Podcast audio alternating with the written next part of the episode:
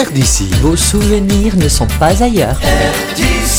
RDC.fr. Bonjour Denis, bonjour à tous. Focus ce matin sur rdc.fr sur Alain Musichini, un véritable phénomène de l'accordéon. Très tôt, il a pris le solfège, d'ailleurs étant gaucher, il positionna son accordéon à l'envers, c'est-à-dire que les notes aiguës étaient à la place des notes basses et vice-versa. Mais l'enfant avignonnais et doué, il récupérera très vite son retard. Alain Musichini est aussi à l'aise lorsqu'il s'agit de jouer du classique que du jazz, que du musette. Il remporta la Coupe du Monde en 1981 à Kansas City et fut sacré prince de l'accordéon au pavillon Baltard, un grand concours sous l'égide de la maison de la radio avec Michel Touret. J'ai retrouvé pour vous le premier enregistrement d'Alain Musichini réalisé avec Jos Basili, voici Musette sur les Champs-Élysées, une jolie composition de Maurice Larchange.